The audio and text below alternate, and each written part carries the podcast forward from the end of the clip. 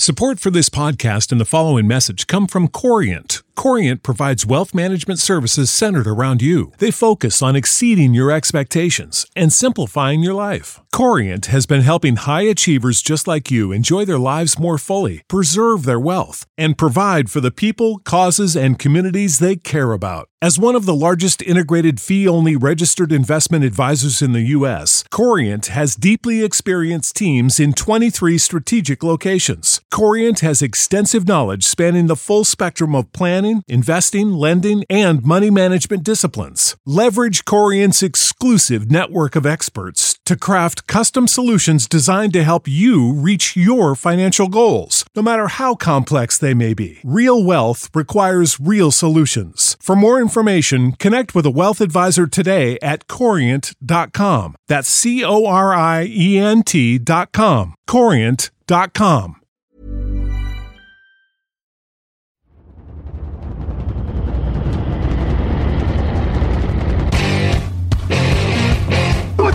time is it time is it now? Talk to that.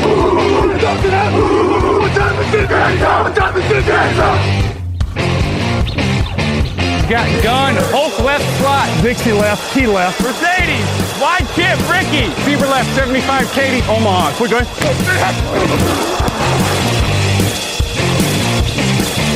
Last play of the game. Who's going to win it? Luck rolling out to the right. Dumps it up to Donnie Avery. Goal line, goal line. Touchdown. Touchdown. Touchdown. Touchdown. Hello, hello, bonjour et bienvenue à tous dans l'épisode numéro 268 du podcast Jean Actuel en Matéi. Très heureux de vous retrouver comme tous les mardis. À mes côtés cette semaine, il a passé un gros souhait parce qu'il est un peu balade. C'est Grégory Richard. Bonjour Grégory. Bonjour Alain, bonjour à tous. On l'appelle petit corps fragile dans, dans l'équipe en ce Oui, moment. c'est- il paraît que je traîne cette réputation et, et je tiens à l'assumer euh, jusqu'au bout de, de cet exercice 2018. Je suis content d'avoir transmis le flambeau du mec qui est tout le temps malade. T'inquiète pas, ça va revenir rapidement vers toi. je- J'ai j'ai ce, j'ai ce pressentiment euh, bizarrement. Camille Saraben est à la technique. Bonjour Camille. Bonsoir. On vous rappelle que le podcast John Actu du mardi vous est présenté par le Hard Rock Café Paris et ses soirées Game On. C'est tous les dimanches encore cette année, c'est dès 19h le dimanche avec la Hour étendue pour ceux qui viennent voir les rencontres. Le changement à Green Bay, c'est maintenant les Patriots qui défendent dur les Rams en playoff et les Texans toujours plus haut. Ce sont les grandes affiches de cette semaine. Tous les matchs sont aussi dans le débrief de la semaine, évidemment les tops et les flops. Vos questions et le 2 minute warning. Premier jingle, c'est parti.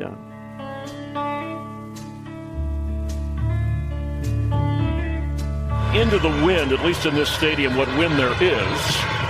And the kick is off the mark, and the Packers are going to lose this game. And their playoff hopes will fade further. This is the end, beautiful friend. This is the end, my only friend, the end of our elaborate plans, the end of everything. that- Mike McCarthy, petit ange parti trop tard. Packers 17. Cardinals 20, McCarthy c'est fini, triste performance dans ce match pour Green Bay, le coach a été viré dans la foulée. Avant de parler de jeu, on va évidemment parler de ça. Euh, Grégory, est-ce que c'était logique de voir Mike McCarthy euh, partir après ce match? Oui, bah manifestement, il n'y avait plus vraiment de, de plan McCarthy depuis, euh, depuis quelques semaines maintenant du côté Oh. des Packers. donc- On est chaud là. J'étais obligé, j'étais obligé de la placer, mais euh, c'était le moment ou jamais. Non, c'est sûr que oui, il y a, il y a un ressort qui était cassé depuis depuis pas mal de semaines et euh, et enfin, de- je parle de semaines, on peut même dire d'années, hein, puisque ça faisait quand même pas mal de temps que. Alors, avant cette saison-là, Aaron Rodgers n'arrivait plus forcément à, être l'arbre qui cachait la forêt de Green Bay. Il n'y avait pas forcément toujours des playoffs du côté des, Packers. Et là, très franchement, cette saison, euh, il y a des matchs notamment, on le disait, enfin, il y a eu des défaites notamment assez assez inquiétantes. euh, euh, la dérouillée qu'ils prennent à Washington, à Détroit notamment avec un Mason Crosby qui était passé à côté. À côté. Et là, voilà, c'est encore un symbole. C'est, on savait que les joueurs qui avaient été choisis par Mike McCarthy ces dernières années était pas forcément hyper régulier. Là, on se rend compte également que c'est les leaders, les figures de proue de cet effectif des Packers qui ont fini par lâcher Mike McCarthy, Aaron Rodgers dans un premier temps avec notamment les prestations en demi-teinte qu'on évoquait il y, a, il y a quelques jours de ça. Et puis, euh, une nouvelle fois, Mason Crosby qui, au pire des moments, l'abandonne sur un match qui était largement à la portée de Green Bay. Ouais, largement la portée, ça c'est clair. C'est justement, je veux dire, à partir du moment où il perd contre les Cardinals, avant qu'il soit viré, on se doutait bien quand même que ça allait arriver. Et puis du coup, euh, autant faire ce qui allait être fait à la fin de l'année maintenant euh, pour éviter à tout le monde une fin de saison gênante. A priori, il s'entendait plus trop quand même avec Aaron Rodgers. Il y a des témoignages euh, qui commencent à sortir. Je sais pas si tu as lu celui de Jeff Saturday, qui a été le centre des Packers juste avant sa retraite. Mhm. Alors, je sais plus si c'était l'année dernière ou l'année d'avant mais, euh, mais qui disait qu'il fallait euh, voir l'expression sur le visage d'Aaron Rodgers dans le huddle quand il entendait des fois les, les appels de jeu de Mike McCarthy et qu'il roulait les yeux euh, régulièrement à, à l'écoute des consignes. Donc, a priori, la déconnexion entre le quarterback et le coach semblait quand même être consommée. Et a priori, dans ces cas-là, t'as pas trop le choix. Tu vas pas virer Aaron Rodgers. Oui, c'est sûr. Et puis, et puis juste si tu peux me permettre, c'est sûr que ces dernières années, il y avait beaucoup de crédit par rapport à- au fameux fusible Dom Capers. Là, à partir du moment où la défense a quand même sensiblement progressé, avec notamment un meilleur pass rush euh, sous Mike Pettin, là, très clairement, euh, ça exposait beaucoup plus McCarthy et il y avait plus vraiment d'excuses en sa faveur. Le bilan de Mike McCarthy, c'est 125 victoires, 77 défaites et 2 nuls pour euh, lui à Green Bay. Un titre, euh, deux saisons avec Brett Favre, le reste avec Aaron Rodgers. Il est arrivé en 2008, j'espère que je dis pas de bêtises. Non, il est arrivé un poil avant même. Enfin Euh, bref, il, a doit deux arriver, saisons- il doit arriver peut-être euh, de, ouais, 2007-2008. Enfin, je crois qu'il arrive l'année avant la finale de conférence perdue contre les Giants, si je dis pas de bêtises. C'est ça, c'est ça. Donc euh, je vais juste euh, checker en même temps que, que je te le dis, mais euh, il est arrivé en 2006 même, c'est ça. Il arrive en 2006. Donc deux saisons avec euh, Favre, une avec Rodgers, un seul titre. Bon après, euh, c'est pas honteux non plus. Il y a d'autres coachs euh, qui, qui ont pas eu de titre du tout, même avec des bons joueurs. Donc c'est fini pour Mike McCarthy. La question qui se pose maintenant, je, je te la fais en mode polémique. Est-ce que Aaron Rodgers peut être coaché? Euh, oui, je pense. il a lui, il a lui-même dit, je crois que c'était en 2015, je veux être coaché. Bah écoute, après, euh, bah, c'est sûr que après c'est la question qu'on est amené à se poser forcément sur Mike McCarthy. On sait que forcément le boulot de head coach, on l'a suffisamment évoqué, la, la différence entre le, le rôle de coordinateur et de head coach, quand on est head coach, c'est aussi un petit peu assistante sociale. Et je pense qu'à un moment donné, Mike McCarthy remettait peut-être pas suffisamment Rodgers à sa place et se disait justement, bah voilà, c'est la vedette, c'est ma nouvelle petite pépite. Donc je vais lui laisser faire son boulot en interne et puis euh, bon, moi je vais gérer la popote avec les autres joueurs. Est-ce que en effet, euh, si Rodgers le déclare lui-même, est-ce qu'en effet il n'y a pas besoin d'un joueur qui qui ait des connaissances également offensives, mais qui soit quand même à, à même euh, de pas être euh, quelqu'un qui se repose sur Rodgers, mais qui est capable de le remettre vraiment à niveau, de le redévelopper? Parce que euh, voilà, je pense que de ce qu'on en voit ces dernières années, on, on sait qu'il n'est pas à son plafond de performance et voilà, il y a peut-être aussi une forme de lassitude. et Il faut quelqu'un qui puisse de nouveau en tirer la quintessence et c'est ce qui me paraît essentiel euh, à l'heure actuelle. Donc euh, peut-être un être- nouvel esprit offensif euh, à voir éventuellement selon l'envie des, des dirigeants des Packers. Alors voilà, ça va être un des, des recrutements les plus fascinants de ces dernières années quand même, parce que c'est une franchise historique, c'est un quarterback. Rarement, en tout cas, quand euh, un poste s'ouvre, il y a un quarterback de ce niveau à prendre. Euh, Drew Brees, euh, Sean Payton est là depuis 10 ans, Belichick, on n'en parle pas. Rivers a vu quelques, quelques quarterbacks définis, mais c'est même quelques coachs définis, mais c'est même pas du même niveau. Donc il y a un vrai poste hyper glamour avec un super quarterback à prendre. Le recrutement, pour moi, et je l'ai mis dans le papier qu'on a mis aujourd'hui sur le site, ça s'annonce passionnant parce qu'il faut savoir qui va avoir une compatibilité d'humeur avec Rogers, en plus de savoir qui est un bon technicien ou pas. Quoi.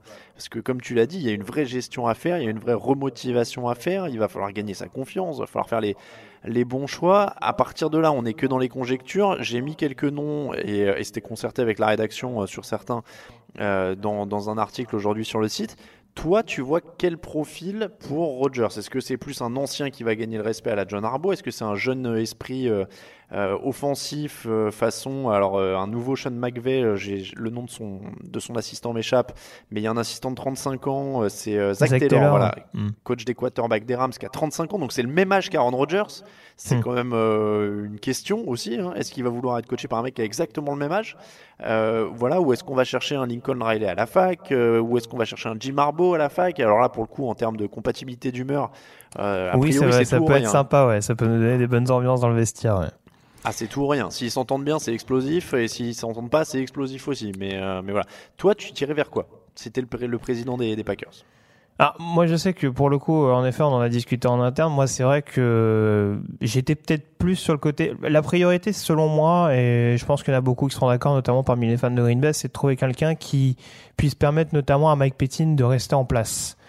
Donc, euh, il y a en effet des techniciens qui peuvent s'appuyer. Euh, typiquement, un coach comme John Harbaugh, s'il ne reste pas à Baltimore, mais ça, ça dépendra par exemple de la fin de saison des Ravens, a déjà coaché avec Mike Pettin. euh, a quand même géré pas mal d'ego du côté des Ravens, même si Joe Flacco c'est pas exactement le même profil euh, qu'Aaron Rodgers en termes de caractère notamment. Euh, mais on et puis on a vu que Joe Flacco quand il est en dilettante, il est pas toujours remis, on dira, euh, comment dire, Oui, sur les sur les sur les sur les sur les meilleurs rails, sur les bons rails. Donc, euh, mais moi, moi, le nom qui- me revenait le plus souvent, c'était peut-être Vic Fangio, le, le coordinateur défensif des Bears, qui, comme je disais, a déjà coaché avec Pettin justement à Baltimore, donc peut éventuellement le garder.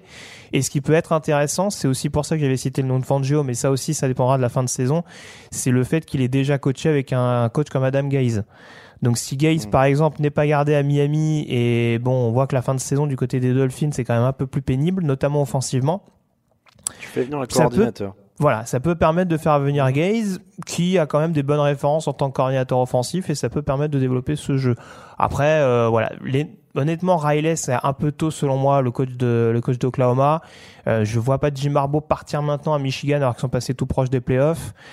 Euh, et puis Zach Taylor, en effet, tu le disais, c'est un peu jeune. Euh, Il y a un autre assistant de McVeigh qui sort beaucoup, c'est euh, Shane Waldron notamment, qui est un ancien assistant de Belichick aussi, qui est un a un poil plus âgé, donc qui serait peut-être un nom à suivre selon moi, mais bon, ça reste ouvert. Et puis il y a la grosse cote Josh McDaniels apparemment depuis quelques heures. Bon, C'est vrai. C'est vrai. Bon, là, on est dans la conjecture. hein. De Oui, toute façon, c'est pour lancer quelques noms, mais on est dans la conjecture. On va revenir un peu sur la manière de cette défaite. Quand même, aucune passe de plus de 20 yards pour Aaron Rodgers Mm. dans ce match. Seulement 3 passes de plus de 10 yards, alors qu'il a lancé 50 fois. Il est à 4,7 yards par passe tentée, 233 yards au total. Ça a été quand même un match d'une pauvreté assez affligeante pour Green Bay. Euh, on va pas refaire le match maintenant euh, sur le côté est-ce que c'est Mike Cartier, est-ce que c'est Rodgers, mais on voit clairement l'étendue du chantier parce que c'est pas normal d'avoir un quarterback comme Rodgers qui lance 50 fois et qui en a seulement 3 qui voyagent plus de 10 yards, non? C'est sûr, surtout que là pour le coup, euh, Green Bay avait la avait le, la chance entre guillemets de récupérer Randall Cobb euh, sur le poste de receveur. Ces dernières semaines, on pouvait dire bon, il y a que Davante, il y a que Adams éventuellement comme menace affirmée, confirmée sur euh, dans le jeu profond. Là, pour le coup, ils avaient un peu plus d'armes et c'est vrai que ça a joué vraiment petit bras, que ce soit à la passe ou au sol. Et forcément, bah, quand t'es quand t'es autant sur le fil du rasoir, bah, sur ce genre de match-là, tu t'exposes. Euh, Arizona, sans être extraordinaire sur l'ensemble du match, est resté euh, à portée de tir. Et puis, bah, en fin de match, ça a fini par faire la différence avec notamment le, euh, le, le running back remplaçant Chase Edmonds qui sort une, une bonne partie. Euh, Chandler Jones qui a mis vraiment au supplice David Batkiri sur le sur le pass rush d'Arizona. Donc tout ça mis bout à bout, euh, voilà, ça fait pas un succès ridicule pour Arizona. Green Bay avait la possibilité de l'emporter en effet euh, sans ce field goal manqué de, Mason Crosby. Mais voilà, c'est aussi le risque et tu le disais, euh, c'est certainement pas une défaite imméritée dans le sens où les Packers ont montré trop peu de choses pour euh, vraiment espérer surclasser cette équipe relativement faible d'Arizona. Josh Rosen, il y a du progrès ou pas?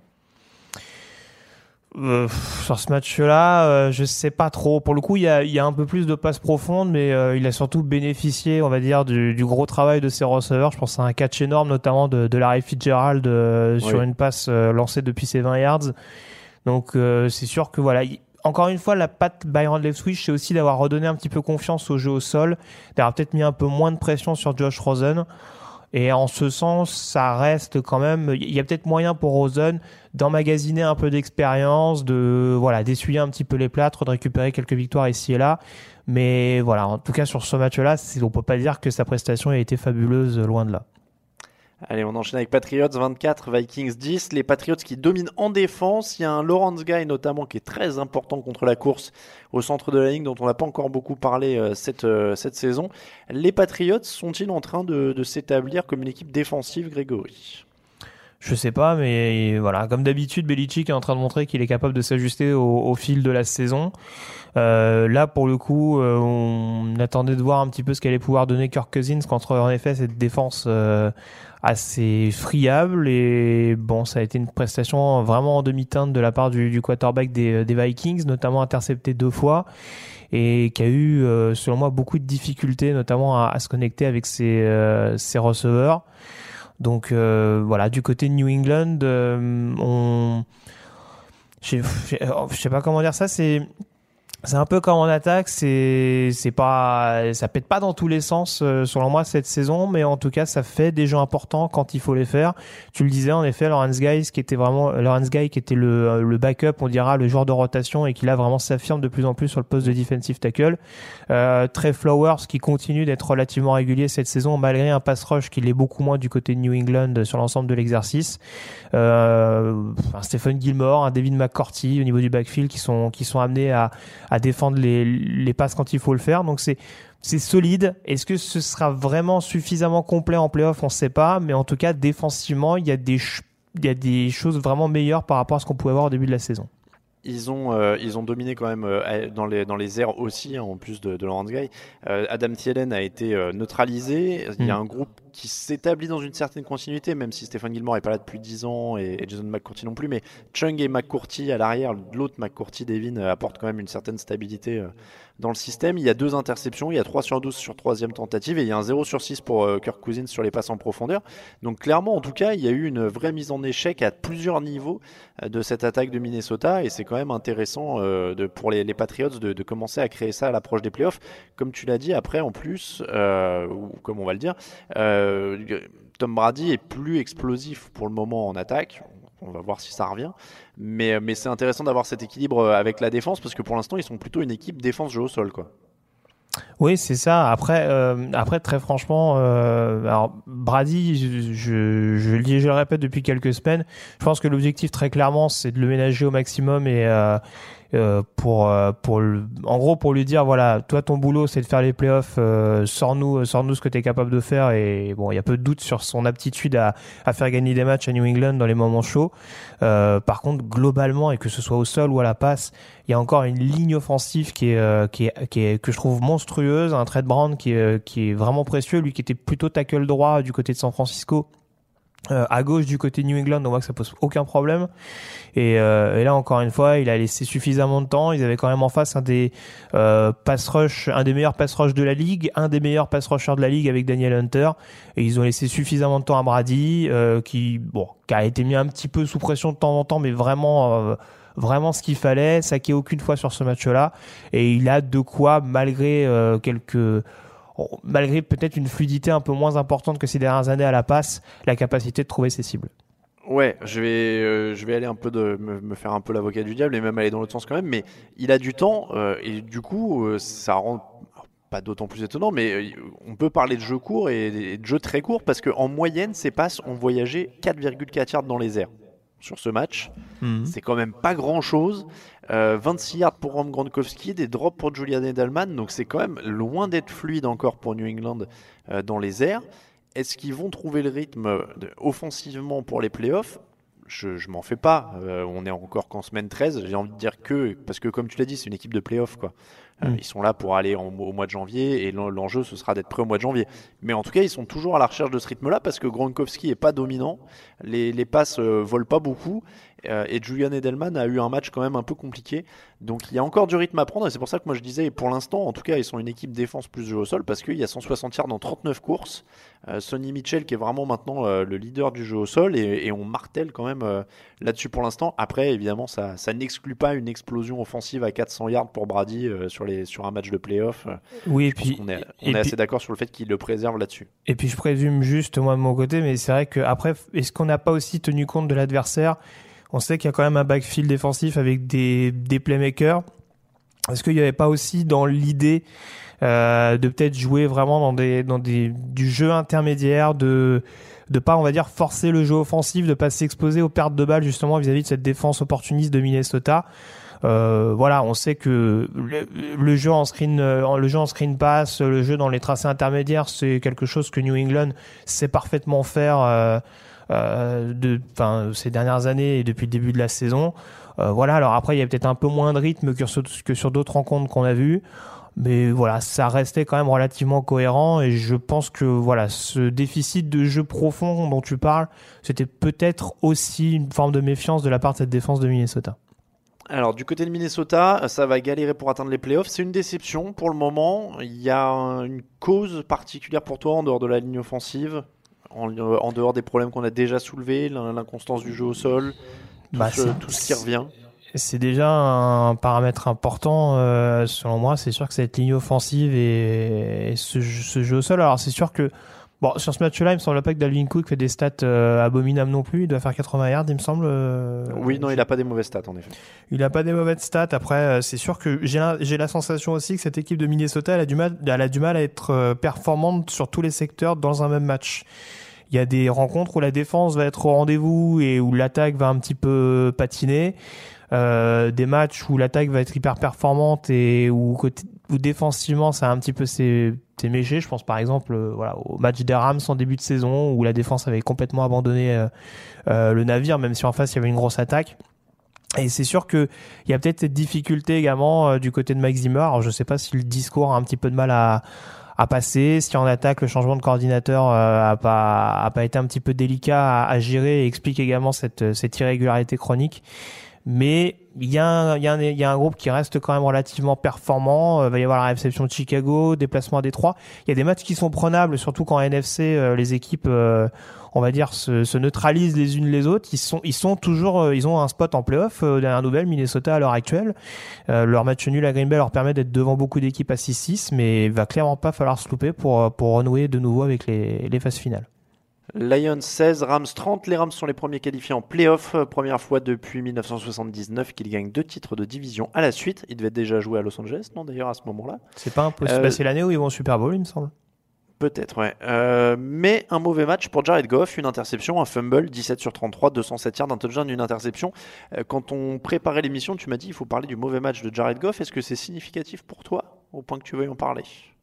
Bah, c'est significatif parce qu'encore une fois, on est, on reste à quatre semaines de la des phases finales, qu'il y a une équipe comme les Saints dont on parlera tout à l'heure, mais qui est une équipe qui reste opportuniste, opportuniste pardon en défense et qui peut être efficace en attaque. Donc là, il tombe sur Détroit qui offensivement a quand même patiné également, euh, qui a été extrêmement tributaire euh, de l'absence de Carrion Johnson, qui a euh, eu beaucoup de problèmes. Il y a eu beaucoup de problèmes de connexion entre Matthew Stafford et ses, ses receveurs. Enfin, bref, offensivement du côté des Lions, il n'y a pas grand chose qui ont été. Par contre, il y a une défense de Détroit qui a vraiment kikiné Jared Goff dans, dans beaucoup de secteurs. Et j'ai pas dans l'idée que la défense de Détroit soit une des meilleures de la ligue. Donc, euh, même si on sait que les Lions sont un peu des coupeurs de tête de, de grosses sécurités depuis le début de la saison, euh, contre des équipes qui vont être capables de faire déjouer euh, au moins Jared Goff. Alors après, faut faut s'occuper de Todd Gurley qui lui pour le coup a fait un super match. Mais sur des équipes qui vont être capables de neutraliser un tant soit peu le, le jeu aérien qui tient beaucoup à, à Sean McVay, ça peut mettre les Rams dans une position un peu inconfortable et on n'est pas à l'abri de se retrouver dans la situation par exemple qu'avait connu Los Angeles l'année dernière en playoff quand ils ont affronté Atlanta au deuxième tour.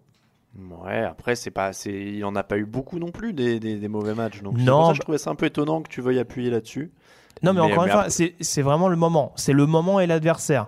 Euh, Ouais, j'avais non, mais parlé plutôt de la saison. J'avais trouvé que, alors, paradoxalement, il y avait le match à Seattle où je l'avais pas trouvé extraordinaire, même si les Rams avaient marqué plus de 30 points. Ça restait un match de début de saison contre un adversaire de division qui avait été vraiment dominant, à mon sens, dans les tranchées. Là, encore une fois, contre une équipe de Détroit qui a plus grand chose à jouer cette saison. Euh, Non, mais je peux comprendre, mais après, c'est la NFL, ça arrive aussi de. oui, oui, non, mais on est d'accord. L'important, c'est de l'emporter. Et bon, si s'il peut se remettre en, en question, on va dire, euh, voir un petit peu ce qui a pêché pour justement travailler ça d'ici janvier, tant mieux pour Los Angeles. Mais ça me paraissait important quand même de le mettre en évidence parce que malgré la qualification en playoff, tout n'est pas rose à l'heure actuelle du côté de Los Angeles. Deux sacs pour Aaron Donald, est-ce qu'il est dans la, pré- la course au MVP Ah bah clairement, c'est le troisième de suite, je crois. Donc euh, bon, oui, oui, l'opposition est à relativiser, mais euh, oui, non, là très clairement, euh, s'il y a un défenseur MVP, je pense que ce sera lui. Bon, ça va être court a priori face à Mahomes et Breeze, mais c'est bien de le mentionner. S'il était sur le podium, ce serait déjà une belle, euh, une belle réussite parce que rien que sur les podiums, il doit pas y en avoir beaucoup hein, des défenseurs. Il avait fait quoi de JJ Watt l'année où tout le monde en parlait? Il était sur le podium? Je Alors sûr, là, je euh. vais pas te dire de bêtises. Euh, J'avoue que je ne regarde pas avec attention les podiums. euh, Je Non, mais m'arrête, voilà, c'est euh, pour ça. Je, m'arrête à la un- lumière, je ne regarde pas l'ombre. Non, mais tu- oh, c'est beau. Non, mais tu sais qu'on on est un jour de Ballon d'Or euh, et du coup, euh, on a entendu parler de podium toute la journée. Alors, je, je, sais pas, c'est dans ma tête. C'est c'est un truc comme ça. Euh, je- non, je suis en train d'essayer de regarder, mais je, je n'arrive pas. Il avait eu 13 des 50 votes, si je ne dis pas de bêtises. Euh, toc, toc, toc. Il a, ouais, c'est ça. Il a eu 13 votes sur 50. C'était en, 2000 en février 2015. Donc, c'était la saison 2014-2015. Rogers 31 votes, Tony Romo 2, de Marco Murray 2, Tom Brady 1 et Bobby Wagner 1. Donc il était deuxième, a priori, du, du vote du MVP, derrière Aaron Rodgers cette saison-là. J'espère que je dis pas de bêtises. Mais c'est plutôt pas mal. Et ça vous rappelle que Tony Romo avait eu deux votes et Demarco Murray aussi. Demarco Murray, dis donc. Ça, ça remonte, Bah, hein, euh, Demarco Murray dans la course au MVP. Donc euh, voilà, en tout cas, euh, clairement, euh, Aaron Donald risque d'avoir au moins quelques votes. Ce serait dommage qu'il n'en ait pas. La ligne des Lions était donc débordée, tu l'as dit. hein, L'opposition a quand même eu du mal. Alors qu'ils étaient censés être meilleurs cette saison, quand même. Euh, C'était pas faute d'avoir eu de l'imagination en plus sur le play calling offensif aussi dans ce match. Il y a un tackle euh, à la réception d'un touchdown notamment Oui, et un onside kick dans le troisième carton. Donc euh, donc il y a quand même eu des choses. Mais cette équipe des Lions, bah, qui reste, euh, j'ai envie de dire, toujours un peu le même chantier, éternel, en reconstruction. Ouais, parce qu'il y a aussi eu des, il y a aussi eu des huées sur un, sur un jeu, sur un jeu de rose, sur une troisième et sur une troisième et longue en position goal line. Donc euh, oui, non, c'est, c'est, ça, ça alterne le chaud et le froid. La question aussi de savoir comment, comment Matt Patricia va procéder à des ajustements au niveau de son coaching staff. On sait que, et vous en parliez, Jim Bob Cooter est plus forcément euh, en odeur de sainteté du côté du Michigan. Donc oui, il y a des, il y a des décisions qui restent euh, osées, mais Mm. C'est bon, c'est sûr que c'est très très irrégulier. Et puis en plus, euh, comme Matthew Stafford qui est censé être la star de cette attaque euh, patine de plus en plus euh, cette saison, c'est pas ce qui insuffle un, on dirait un, vent, un vent de fantaisie et de dynamisme du côté de cette équipe. Clairement, on termine les grosses affiches de la semaine avec Texans 29, Brands 13, 9 victoires de suite pour les Texans. Est-ce qu'on peut croire sérieusement en cette équipe? Est-ce qu'ils sont prétendants au titre avec euh, au même titre pardon euh, que d'autres équipes qui ont le même bilan? Parce que là à 9-3, ils sont ils taquinent le sommet de la de l'AFC, ils sont derrière les Chiefs mais ils sont à égalité avec les Pa- les Patriots et les Chargers. Euh, mais j'ai cru comprendre que tu n'y croyais pas beaucoup. Ils sont quand même à 23-0 à la mi-temps avec 74 yards autorisés. Watson qui complète ses 11 premières passes, encore un coureur à plus de 100 yards à la fin, de la pression, des turnovers en défense. C'est un match complet face à des Brands qui n'était pas cadeau normalement ces dernières semaines. Ouais. Euh, alors, on va juste relativiser un petit peu. C'est vrai qu'en Oh, effet, il y avait, il y avait un vent nouveau du côté de Cleveland. Maintenant, ils ont battu Cincinnati et Atlanta, qui sont quand même deux équipes un petit peu en décrépitude dans cette, notamment encore plus dans cette deuxième partie de saison. Qu'il est négatif. Donc euh, là, en l'occurrence, la marche était un poil plus haute pour Cleveland et ça s'est vu assez vite, avec notamment une première mi-temps cauchemardesque pour euh, Baker Mayfield qui termine notamment Alors, avec trois interceptions. J'ai lu un, un, un site US qui disait ils ont transformé Baker Mayfield en Nathan Peterman. Est-ce que tu as apprécié la comparaison? Bah écoute, euh, je sais pas, dans les bons et dans les mauvais moments, je prends, c'est pas très grave. Euh, non mais voilà, bl- blague à part, c'est sûr que en l'occurrence sur Houston, je reste très réservé à l'instar de, Raphaël euh, qu'on a parlé plus d'une fois. Il y a l'effectif, c'est complet et Dishon Watson est revenu à son très bon niveau euh, après, euh, on va dire, le début de saison un peu quin-quin lié à sa blessure. Euh, Il y a un jeu au sol qui clairement est là maintenant depuis plusieurs matchs. Je crois que ça fait c'est le troisième match de suite de Lamar Miller à au moins 100 yards sur une rencontre. Ça faisait un petit moment quand même que Houston n'avait pas eu un jeu au sol aussi régulier euh, en termes de, durée. Et puis bah forcément on découvre pas qu'ils ont un front seven capable euh, de mettre la pression sur n'importe quelle attaque. Alors c'est sûr qu'il y a quelques zones d'ombre. Est-ce que la ligne offensive peut tenir sur des matchs importants? Est-ce que le backfield offensif, euh, est-ce que le backfield défensif pardon est capable également d'être efficace face à des des, des, des gunslingers, des mitrailleurs. euh, je pense par exemple à Patrick Mahomes. S'il tombe sur Kansas City, euh, ils peuvent mettre la pression, mais si ça passe, est-ce que vraiment ils sont capables de, de maîtriser les cibles? Ça, ce sera autre chose. Donc il y a une équipe complète et puis dis-moi qui tu as battu, je dirais, je te dirai qui tu es. Euh, J'ai pas dans l'idée que Houston a battu des foudres de guerre pour gagner ses neuf derniers matchs. Donc euh, j'en oublie peut-être au passage, mais Je, je suis comme vous, hein, je suis un peu réservé, j'ai toujours un peu de mal à y croire. Après, euh, il y a quand même 9 victoires de suite en NFL, quoi. Donc, oui, euh, oui, non, mais c'est tu l'as tu l'as dit tout à l'heure, c'est ultra compétitif, il y a pas de problème. Mais Voilà. Est-ce que ça suffit Est-ce que ça peut suffire en playoff? Est-ce qu'une fois que tu vas affronter une équipe euh, qui qui pour le coup a eu des vraies adversités, enfin on, on va parler tout à l'heure de Steelers Chargers, enfin voilà, c'est déjà des équipes qui se sont affrontées l'une l'autre, qui peuvent s'échelonner sur des grosses affiches comme ça. Est-ce que Houston a déjà eu ce type de confrontation et l'a gagné? J'en ai pas le souvenir en tout cas. Ouais, Baker Mayfield, on en a parlé un peu. Il finit avec 397 yards au total, donc il s'est repris et il n'a encore pas encaissé de sac contre la défense de Houston, c'est quand Mm. même notable. Donc voilà, ça arrive. Il est rookie, il y aura des petits, euh, des petits contretemps comme ça, mais il faut pas s'en faire. On passe au reste des résumés de la semaine.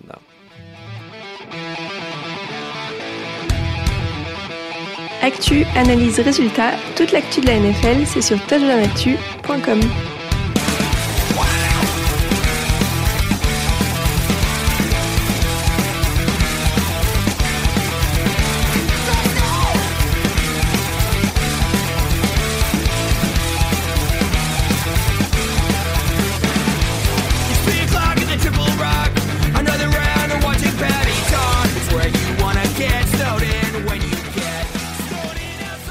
Steelers 30, Chargers 33, c'était l'affiche du dimanche soir. Les Chargers relancés par leurs équipes spéciales, c'est rare, mais ça arrive.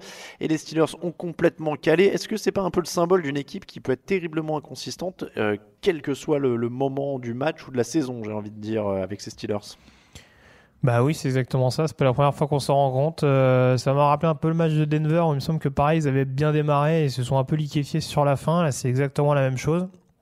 Alors avec un peu de, avec un peu de drama, on dira parce que c'est vrai qu'il y a eu quelques décisions arbitrales qui ont fait couler beaucoup d'encre du côté de la Pennsylvanie. Mais euh, bon, ça explique pas tout, ça explique pas euh, ces, trous d'air, on dira manteau. Et euh, bon, voilà, là encore une fois, euh, euh, Desmond King qui sort ce, gros jeu, quelques erreurs d'assignation défensive. Je trouve qu'Is Butler a pas été hyper inspiré, notamment quand il fallait courir sur Keenan Allen. Et du coup, le receveur des Chargers s'est vraiment baladé dans le money time et a notamment facilité le, le field goal de, de Bagley en, fin de rencontre. Et, la triple pénalité sur le field goal de la fin, c'est quand même euh, assez mythique. C'est-à-dire que euh, c'est field goal raté, pénalité, field goal à retirer 5 yards plus court, field goal bloqué, pénalité, nouveau field goal à retirer 5 yards plus court, field goal réussi avec une nouvelle pénalité déclinée. Donc ça prouve euh, clairement cette, ce, ce- ce manque de, de discipline et cette fin de match complètement chaotique euh, des Steelers. Après, euh, au crédit des, des Chargers, ils se sont quand même remis à courir efficacement après la pause parce qu'ils avaient quand même pas mal galéré. Il y a eu un, un inversement quand même euh, dans les tranchées un peu hein, de, de cette rencontre entre la première et la deuxième mi-temps. Et, et ils ont remonté 16 points. Je crois qu'il y avait une autre remontée, j'espère que je dis pas de bêtises dans la, dans la saison, mais ils ont l'air quand même solides. On parlait de croire en, en Houston. Moi, j'ai toujours du mal à croire en, en San Diego parce que c'est devenu un running gag du podcast. Dans depuis Los 2011. Angeles, tu veux dire Los Angeles, voilà, dé- déjà.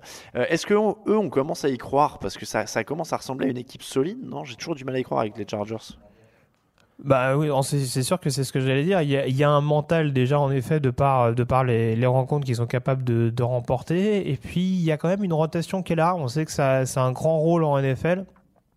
Euh, alors en l'absence de Joey Bossa, euh, le, la ligne défensive des Chargers n'a pas démérité, notamment avec quelques joueurs. Je pense à Isaac Russell notamment. Enfin voilà, il y a des joueurs qui ont été capables de euh, se sublimer euh, pendant l'absence de certains titulaires, des Corey Liuget, des Denzel Perryman. Et il y a cette rotation, que ce soit en attaque ou en défense, et ça s'est encore vu ce week-end, notamment en attaque et sur le poste de running back.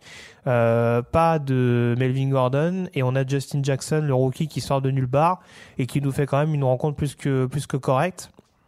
Donc euh, voilà, du côté d'Anthony Lynn, il y a, le personnel qui est là. Manifestement, euh, mentalement, ils sont capables d'aller chercher des rencontres importantes.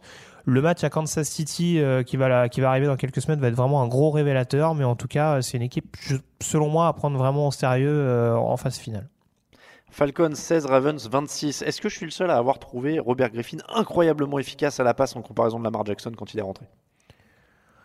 Ouais, relativisme Non, mais je- encore. je- non mais je pense que plaisante, mais- je. Non mais je plaisante et je force Ah. le trait. Mais euh, quand- je l'ai vu reculer et faire une passe, je le trouvais quand même vachement plus délié et à l'aise en tant que passeur euh, Ah, par rapport à, Jackson qui reste quand même très poussif. Il y a un 12 sur 21 à la passe, 125 yards. Enfin, il- clairement, il fait vraiment son beurre sur la double menace, euh, sur sur ses- sa polyvalence, etc. Mais C'est étonnant, hein. C'est- c'est c'est- c'est quand même particulier à regarder. Euh, Il y a deux fumbles en plus. Alors s'il perd des ballons au sol, par contre, euh, ça va un peu annuler les effets. Euh, dont un pour un touchdown d'ailleurs. Mm. Retourné pour un touchdown, je veux dire, par la défense. Donc ça gagne. Là, je pense qu'on est assez d'accord. Ils vont pas remettre Joe Flacco après trois victoires.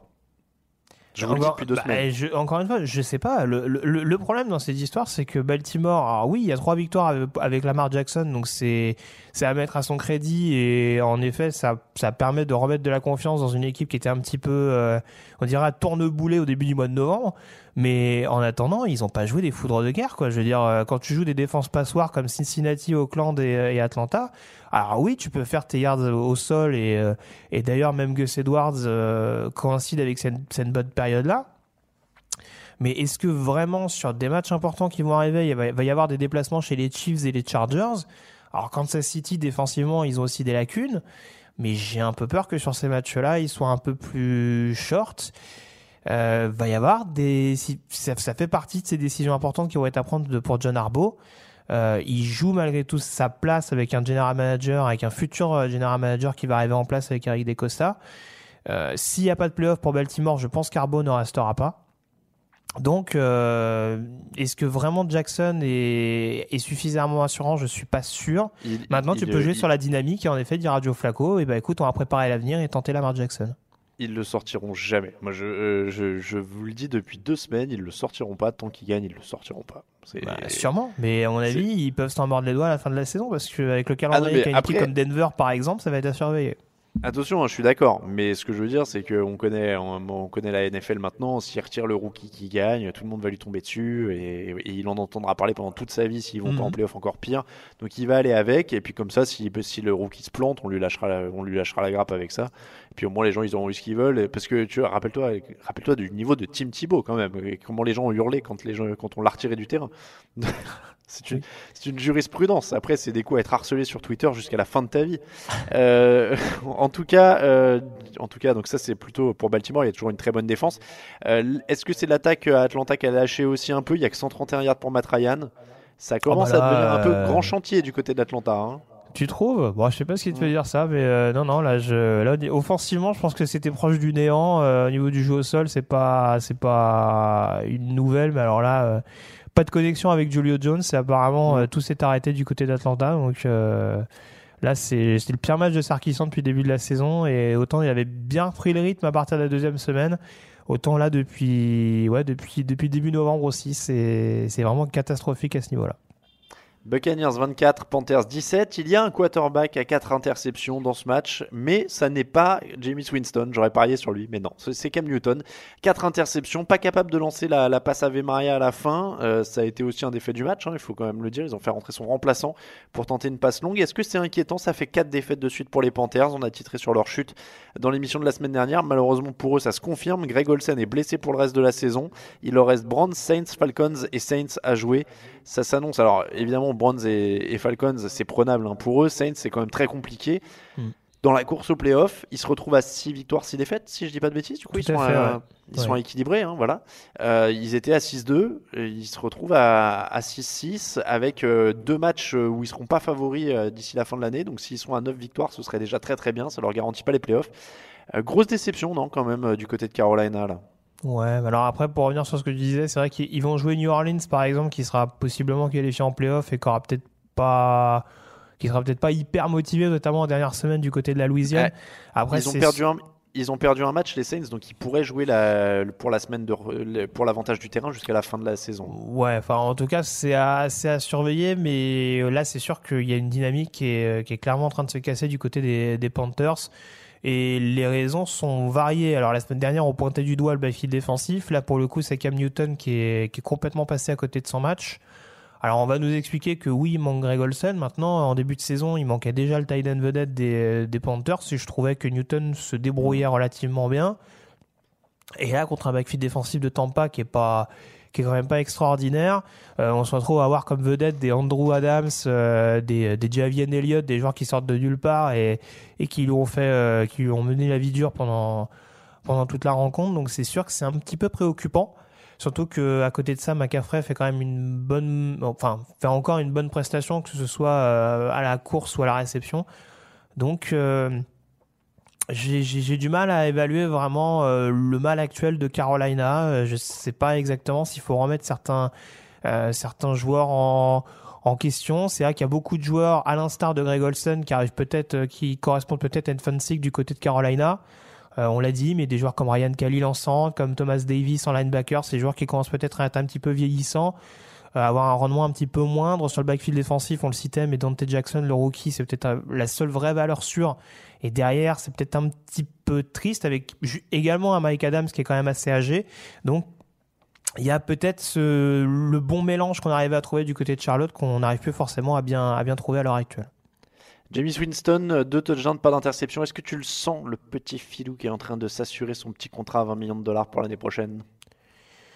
Ouais, ce sera beaucoup conditionné au fait que Dirk Cutter reste ou pas. J'attendrai de voir parce que euh, il peut Tu y avoir un Ah, changement de head coach et il peut y avoir un changement de GM aussi. Donc, euh, je pense que ça découlera beaucoup de ce qui va se passer pendant l'été. Je, pen- je pense qu'il est en train de se- d'en faire suffisamment à- à la Ryan Fitzpatrick. Il a été à bonne école. Hmm. Il est en train d'en faire suffisamment pour qu'ils aient les jetons de changer et qu'ils disent Ah, c'est quand même pas mal ce qu'il peut faire. On va pas prendre le risque. Euh, la défense prend 444 yards pour les Buccaneers, mais 4 sacs, 9 quarterback hits, une inter- euh, des interceptions. Donc, euh, ils sont à 6 interceptions en deux matchs après une seule interception en 10 matchs, les Buccaneers, pour la, pour la stat. Ils se sont réveillés. Ils ont découvert qu'ils avaient des mains, les défensifs. Bah, le nouveau coordinateur exploite mieux ses joueurs, c'est pas mal. Aussi, aussi évidemment. Giants euh, 30, Bears 27 après prolongation.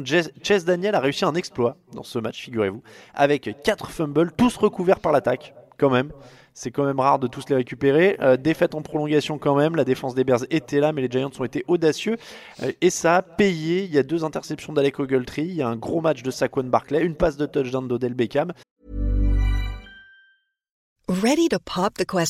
The jewelers at BlueNile.com have got sparkle down to a science with beautiful lab grown diamonds worthy of your most brilliant moments. Their lab grown diamonds are independently graded and guaranteed identical to natural diamonds, and they're ready to ship to your door. Go to BlueNile.com and use promo code LISTEN to get $50 off your purchase of $500 or more. That's code LISTEN at BlueNile.com for $50 off. BlueNile.com code LISTEN. Many of us have those stubborn pounds that seem impossible to lose, no matter how good we eat or how hard we work out. My solution is PlushCare. PlushCare is a leading telehealth provider with doctors who are there for you day and night to partner with you in your weight loss journey. They can prescribe FDA-approved weight loss medications like Wagovi and Zepbound for those who qualify. Plus, they accept most insurance plans. To get started, visit plushcare.com slash weight loss. That's plushcare.com slash weight loss.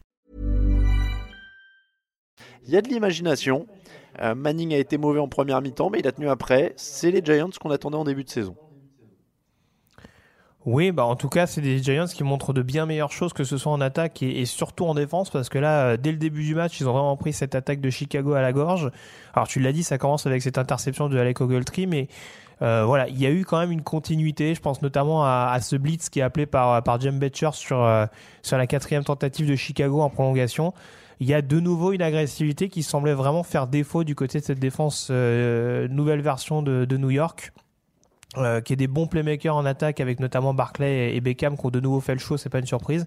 Mais en tout cas, défensivement, c'est un peu mieux et c'est pour, pour ça que c'est pas une, une surprise sur le contenu du match de voir New York s'imposer. Et du côté de Chicago, il faudra donc que Mitchell Trubisky revienne. Il y a eu de l'imagination aussi. hein. On a parlé Oui. d'imagination de, euh, de New York. C'était un match assez fun. Tariq Cohen a lancé une passe de touchdown aussi. Akimix, le defensive tackle, a été utilisé au sol euh, pour marquer un touchdown. Donc il y a de l'imagination. C'est pas étonnant évidemment euh, avec avec Matt Nagy, mais mais c'est vrai que bon, ils ont été un peu débordés. C'est un match qui se joue à pas grand chose finalement en prolongation. Euh, le l'onside kick est recouvert quand même en fin de match euh, par euh, par Chicago. Ça aide aussi. Il, il marque dans cette foulée là. J'ai un trou. Oui, c'est ça, ouais, ouais, bah, c'est Ouais, un, hein. c'est un peu ce que j'allais dire. Les Giants euh, peuvent être contents de gagner ce match quand même parce qu'ils se sont un peu fait peur tout seuls. Et c'est sûr que cet inside kick, notamment, on voit qu'Odell Beckham se jette pas alors qu'il a l'opportunité de le faire. et ils auraient pu s'en mordre les doigts dans un match qui, qui leur était promis. Très bizarre, ouais, ce, petit, euh, ce- cet onside kick où Odell Beckham regarde à moitié le ballon, essaye de, le dévier. Enfin, c'était euh, c'était assez étrange. Euh, Seahawks 43, 49ers 16. Alors celui-là, pour le suspense, on repassera. 168 yards au sol pour les Seahawks, 163 à la passe, 29 courses pour 17 passes. Ils avaient décidé de pilonner, comme d'habitude.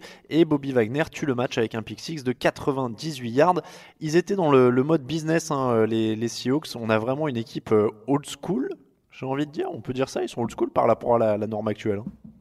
Oui, bah écoute, là, là en l'occurrence, ils ont vraiment pas eu à, forcer leur talent. Alors la seule chose qui. Alors c'est vrai qu'encore une fois, ils ont pris les devants assez vite, euh, donc c'est quand même à relativiser, mais euh, bon, il y a ces 400 yards à la passe de, de Nick Mullens qui sont un petit peu particuliers, mais enfin, qui moi en tout cas ne rassurent pas complètement sur le niveau défensif. Mais c'est sûr que, voilà, comme je le disais, ils se sont détachés quand même relativement rapidement avec un Russell Wilson qui fait pas des stats énormes, mais qui en tout cas euh, euh, a été capable de trouver ses receveurs dans, dans la end zone. Euh, et puis oui, enfin voilà, San Francisco a tenté de s'accrocher ou a, a- a tenté d'y croire, on dira pendant un temps. Et puis ce, ce touchdown sur retour d'interception, c'est combien? 88, 98 J'ai- j'ai oublié. 98, je crois. 98, même. ouais, ouais. Enfin, bon, voilà, encore une fois, San Francisco, euh, la route est longue. euh, ils sont toujours en lice pour être le premier choix de la prochaine draft et ce sera pas étonnant qu'ils le soient. Ouais. Mais voilà, c'était un succès euh, qui était attendu et espéré pour Seattle et ils l'obtiennent de manière euh, solide. San Francisco, on est au remplaçant des remplaçants. hein. C'est un peu l'intérêt de, de voir leur match. Dante Pettis euh, finit à 129 yards dans les airs. Jeff Wilson à 154 au total en remplacement de Matt Breda. Donc euh, ça développe des joueurs, mais pour l'instant, en effet, c'est plus le premier choix euh, qui, qui est l'enjeu de la saison. Cowboys 13. Alors je vous ai pas donné, mais pour l'ordre des matchs, grosso modo, on fait NFC, AFC avec, en essayant d'avoir à peu près l'ordre de la course au playoff, je précise. Euh, Cowboys 13, Saints 10, moins de 200 yards en attaque pour les, Cowboys, les Saints. Pardon, Euh, match parfait un peu sur le plan de jeu euh, des Cowboys. C'était le match de jeudi dernier. On en parle donc maintenant un peu plus haut que d'habitude. Ce match Cowboys Saints, il était intéressant. Alors moi j'en ai pas mal parlé dans le fauteuil, donc je vais vraiment te laisser la place. Est-ce que c'était plan de jeu parfait des Cowboys? Alors j'ai dit dans le fauteuil, c'est le, plan de jeu le plus simple, c'est-à-dire on, on stoppe l'adversaire on mange le chrono. Mais c'est aussi souvent le plus dur à réaliser. Là, les Cowboys ont quand même pas mal maîtrisé ce sujet-là. Oui, c'est sûr que dit comme ça, ouais, bon les gars, c'est facile, on a juste à stopper Drew Brees pendant tout un Voilà. match, en tout cas le freiner un peu. Non, alors dé- déjà la clé importante et ça c'est sûr qu'on savait que c'était une arme de Dallas, c'était la capacité à, à freiner le jeu au sol. Ça a globalement été bien fait avec encore un match énorme de Leighton Van Der Esch. Euh, le rookie texan, euh, ça a un petit peu du coup mis plus de responsabilité sur les sur les épaules de Drew Brees. C'est un match qui est vraiment paradoxal selon moi parce que on a été capable du côté des Saints de mettre la pression sur Dak Prescott, mais euh, quand il n'y avait pas de pression, euh, il y avait, enfin, on va dire que c'était ou, ou, ou grosse pression sur le quarterback, ou alors euh, passe complétée systématiquement.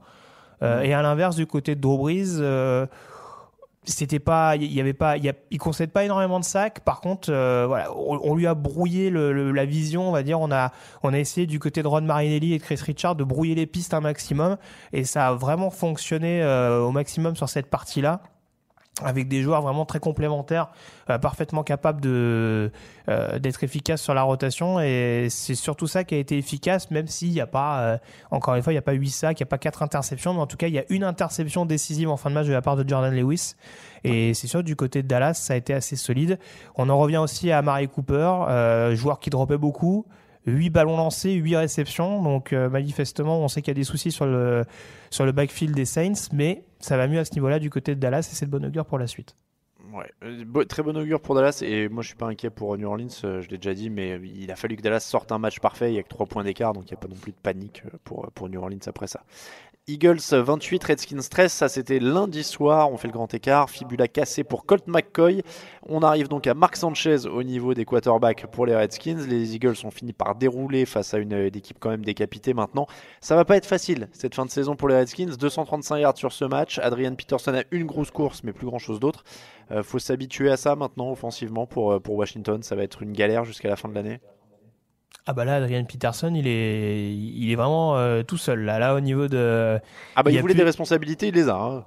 Ah bah là, très clairement, ouais, c'est c'est c'est The Star là. C'est euh, vraiment, euh, il il est vraiment sous les projecteurs. Parce que oui, c'est sûr que bon, euh, Marc Sanchez euh, va essayer de faire au mieux, mais euh, c'est sûr que sur le poste de quarterback, ça va être extrêmement limité. Euh, Les lacunes sur le poste de receveur, on les découvre pas. Et là, contre en plus un front seven des Eagles qui était un peu irrégulier, je trouve, euh, depuis le début de la saison. Enfin là, ils s'en sont donnés à cœur joie. hein. Là, c'était euh, la menace, ça venait absolument de partout avec cette ligne offensive décimée. Et voilà, la défense de Washington euh, a beau pendant un temps essayer de, colmater les brèches. Bah, ils finissent, ils finissent par craquer et c'est pas un hasard. Par exemple, si un Josh Adams finit enfin par être performant sur le au niveau du jeu au sol des Eagles, et Carson Wentz sera une copie relativement propre. Donc, euh, c'est sûr que tu le disais pour Washington, la fin de saison va être très longue. Et tu fais bien de le souligner, c'est vrai que c'est pas que des problèmes de quarterback, c'est qu'ils ont plus leur. euh, S'ils avaient un quarterback de seconde zone ou remplaçant derrière une très bonne ligne, mais le problème c'est que leur ligne est décimée aussi, donc Mm. euh, ça, ça commence à devenir très compliqué de- pour toute l'attaque. Et tu l'as dit, donc Josh Adams fait un bon match, il y a une volonté de courir, et puis Golden Tate quand même qui a marqué son premier touchdown avec cette équipe, 7 réceptions pour 85 yards. Est-ce qu'ils ont encore le temps de devenir dangereux ces, ces champions en titre de Philadelphie? Euh, bah écoute, ils sont à 6-6, donc ils ont encore parfaitement à portée de tir. Après, ce qui est un petit peu compliqué pour eux, c'est que s'il y a tiebreaker à la fin de la saison, alors c'est ce serait compliqué d'avoir un tiebreaker avec Minnesota vu le match nul des Vikings, mais ils ont perdu contre Minnesota, ils ont perdu contre Carolina, ils ont perdu contre Dallas, euh, même s'il y a un match retour qui sera joué dans le Texas, donc euh, ça, peut leur ça peut leur porter préjudice. C'est compliqué. Mais t'en parlais, voilà, il y a le fameux cœur du champion, euh, voilà, il y a un déplacement à Los Angeles où peut-être les Rams auront moins de choses à jouer. Voilà, S'ils font une fin de saison régulière un petit peu canon et euh, qui retrouvent un petit peu les valeurs euh, du underdog 2017, sait-on jamais, mais c'est sûr que la route reste encore longue, on va peut-être pas s'arrêter à ce seul succès contre Washington. Il faut espérer pour eux que la roue tourne va tourner, comme Tout disait un ancien prétendant au ballon d'or.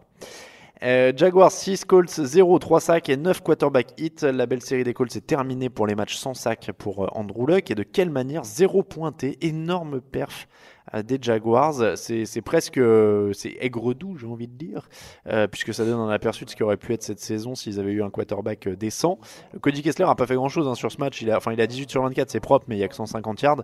Euh, c'est le minimum syndical, hein, 6-0 de toute façon. Euh, encore une fois, c'est c'est quand même une perf défensive assez incroyable de, de stopper un Andrew Luck qui termine à 0 points pour la première fois de sa carrière. Oui, c'est ça. Alors après, tu dis que Cody Kessler fait pas. L'attaque globale de Jacksonville, de toute façon, n'a pas été particulièrement inspirée parce que même Carlos Hyde, euh, qui est le meilleur coureur de. euh, Carlos Hyde ou TJ Eldon, d'ailleurs, j'ai un petit doute là-dessus, mais euh, enfin, en tout cas, euh, les stats sont pas, sont pas extraordinaires. Euh, que te dire, que te dire, oui, bah, Si- que la a défense de dire, Jacksonville la a, suite, hein. on, on a retrouvé les bases de la défense de Jacksonville, euh, voilà, un excellent Jalen Ramsey, un très solide Calais Campbell, même si je suis pas sûr qu'il ait un sac sur la rencontre, mais voilà, en tout cas, c'est des, des ingrédients qu'on suffit. Euh, du côté d'Indianapolis, qui a peut-être un petit peu pêché également, c'est ce jeu au sol. Euh, globalement, Andrew arrive à se débrouiller sans depuis quelques semaines. Euh, là, malheureusement pour lui, en effet, il y, avait, un petit peu trop de menaces dans différents secteurs et ça pose problème pour Indianapolis dans la course pour les, playoffs. C'est ça, ça leur, ça leur complique clairement la vie. Il va falloir être très très fort sur la fin de saison. Raiders 33, Chiefs 40, 47 yards pour Spencer Ware, 38 pour Damien Williams, 37 pour Tyreek Hill, 52 pour Patrick Mahomes. Tout ça, c'est au sol.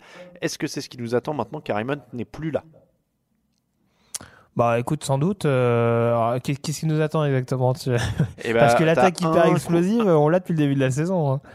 Ouais, mais t'as un coup, euh, t'as une charge qui est quand même hyper répartie euh, au sol, quoi. Ah oui, dans son- très ouais, éclaté oui. entre Spencer Ware, Damian Williams, Tyreek Hill, Patrick Mahomes. Tyreek Hill a plus de yards au sol qu'à la réception d'ailleurs, je crois, sur ce match. Il a fait, il fait Oui. pas un bon match euh, dans les. Non, il fait, il fait un petit match à la réception. Oui, c'est possible que du coup, on se retourne vers un, vers un, un comité. Enfin, un peu ce qui était le cas avant l'arrivée de Karim Hunt, hein, parce qu'on avait déjà Spencer Ware et, et Charkandrick West qui a été re-signé il y a peu de temps par les, par les Chiefs. Donc, on, on va peut-être repartir sur ce schéma-là pour, pour Andy Reid et son coordinateur offensif. Euh, maintenant, Alors, voilà, quand, quand, quand on voit le niveau d'un Travis Kelsey à la réception, on se dit, bon, il n'y a pas forcément besoin de mettre énormément de pression sur le backfield offensif, donc euh, ça peut suffire. Alors, le, un des intérêts, c'est aussi en défense. Ils ont pris 442 yards par les, les Raiders, ce qui n'est Mm. pas forcément euh, rassurant pour cette équipe de Kansas City. Après, il y a un Derek Carr qui est bien sur les trois derniers matchs avec 6 touchdowns pour 0 interception. Il commence à faire briller quand même des joueurs comme Lee Smith euh, dans les airs ou Jared Cook qui a été, il a touché 8 cibles différentes. Donc ça a l'air d'aller mieux quand même offensivement pour euh, cette équipe de, des Raiders. Il y a Jalen Richard qui a 95 yards en 6 courses aussi. Donc on a été très négatif, mais là ça commence, en tout cas sur les derniers matchs, c'est plutôt mieux en attaque. C'est sûr. Bah, du côté d'Oakland, euh, ce qui, ce qu'on va sûrement regretter, c'est ce début de match avec notamment beaucoup de beaucoup de turnovers euh, fatals, puisqu'il y a, je crois, qu'il y a, il y a trois fumbles perdus. Alors, j'allais te dire justement, on parlait de partager les ballons euh, par les coureurs des Chiefs. Le partage des ballons, c'est différent à Auckland, c'est que chacun des trois coureurs a eu un fumble. Bah, Donc, ils voilà. partagent les pertes de balles. Donc euh, c'est là où on peut avoir des regrets parce que quand on voit la fin de match d'Auckland et le fait que par exemple ils soient revenus à 33-30 à un moment donné, euh, ça montre en effet qu'il y a des bonnes choses du côté des Raiders. Alors il y a des bonnes choses offensivement parce que défensivement ça a été aussi euh, journée porte ouverte même si voilà ça, ça reste l'attaque de Kansas City en face. Mais euh, bon, il y a quand même, pas mal de choses à corriger. Euh, trouver vraiment un, coureur suffisamment euh, efficace et pas trop partageur, et améliorer les nombreuses pièces en défense. Et ça, ça va être l'objectif de la prochaine draft. Titans 26, Jets 22. Les Jets menaient 16-0. À tes souhaits, Grégory, qui, qui a la, gentillesse d'éternuer hors micro. Euh, les Jets menaient 16-0, puis 33-13 à la fin du troisième quart. Ils ont perdu. Euh, 33-13, c'est pas possible, pardon. 20... Oh là, je me suis embrouillé dans les scores. Bref. Euh, en tout cas, ils menaient largement. Je sais pas pourquoi j'ai noté 33-13 sur ma fiche alors qu'ils ont marqué que 22 points. Ils ont donc perdu. Les Titans sont marqués à 36 secondes de la fin par Corey Davis pour gagner. 11e comeback dans le dernier quart pour Marcus Mariota depuis 2015. Mais il avait mal commencé. Euh, pour une fois, ils vivent sur des gros gains. Mais c'est quand même pas très glorieux cette, euh, cette euh, équipe de Tennessee, Greg, pour laquelle honnêtement je ne sais toujours pas à quoi m'en tenir. Et j'espère que tu as entendu ma question pendant que tu te mouchais. Oui, tout à fait. Oui. Non, mais oui, bah malheureusement, il n'y a pas grand-chose de nouveau sous le soleil. C'est sûr que du côté de Tennessee,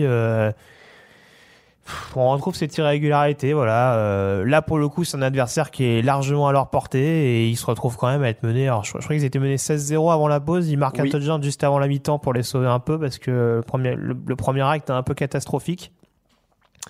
Mais pas de jeu au sol pour ce qui est censé encore une fois être euh, leur arme principale, on va dire, avec le duo euh, Lewis et Henry. Et oui, c'est sûr que voilà. Bon, certains diront que c'est aussi le backfield défensif qui les sauve sur ce match-là avec cette interception de Butler, alors que euh, c'est pas vraiment leur force depuis le début de l'année. Mais on sait pas trop. C'est une équipe, voilà, euh, avec des, des menaces protéiformes. Un coup, ça va être cette, euh, cette, euh, ce, ce joueur-là qui va être en évidence. Un coup, c'est Mariota qui va faire quasiment 100% à la passe et qui le, le, le week-end d'après va va, être un peu plus irrégulier. Donc euh, bon, en tout cas du côté des Jets, euh, beaucoup de regrets. Je pense qu'il y a plus d'enseignements encore pour New York. euh, puisque cette défaite elle va faire vraiment mal à Todd Boys dans l'optique de la fin de saison. Par contre, du côté de Tennessee, on s'accroche, mais vraiment si ça passe, il faudra beaucoup de planètes alignées. Oui, euh, oui, c'est sûr que s'ils se retrouvent en playoff contre les Chargers, euh, les Patriots ou les comment ils s'appellent, les Chiefs, euh, a priori. Après, c'est ce qu'on disait l'année dernière à Kansas City. Et ils avaient aussi, ils étaient aussi remontés, mais bon, là, ils auront peut-être pas la même réussite chaque année non plus. hein. Ouais. Euh, Dolphins 21, Bills 17. La passe de la gagne était ouverte, mais elle était un peu trop courte. Euh, C'est Charles Clay qui était euh, à la réception. Les Bills ont perdu trois ballons contre un seul pour les Dolphins. Ça doit être la seule catégorie statistique où, ils sont dominés. Ça leur coûte plus ou moins le match. Enfin, c'est un match. Ça fait partie de ces matchs un peu étranges où il y a une équipe qui domine statistiquement, il y a quelques, il y a quelques faits de jeu qui vont pas dans le bon sens et finalement c'est Miami qui s'en sort avec une victoire alors que Miami a seulement 175 yards en attaque. C'est assez étrange. Ouais, alors euh, là pour le coup, enfin c'est du Miami dans le texte, c'est c'est-à-dire que euh, on gère bien les temps forts et puis bah on profite des temps faibles adverses pour euh, pour faire la différence et pour éventuellement euh, provoquer des turnovers ou, ou assurer un, un résultat en fin de match. Là, ils font un super premier drive, notamment avec le touchdown de Devante Parker. Et puis derrière, c'est beaucoup plus poussif.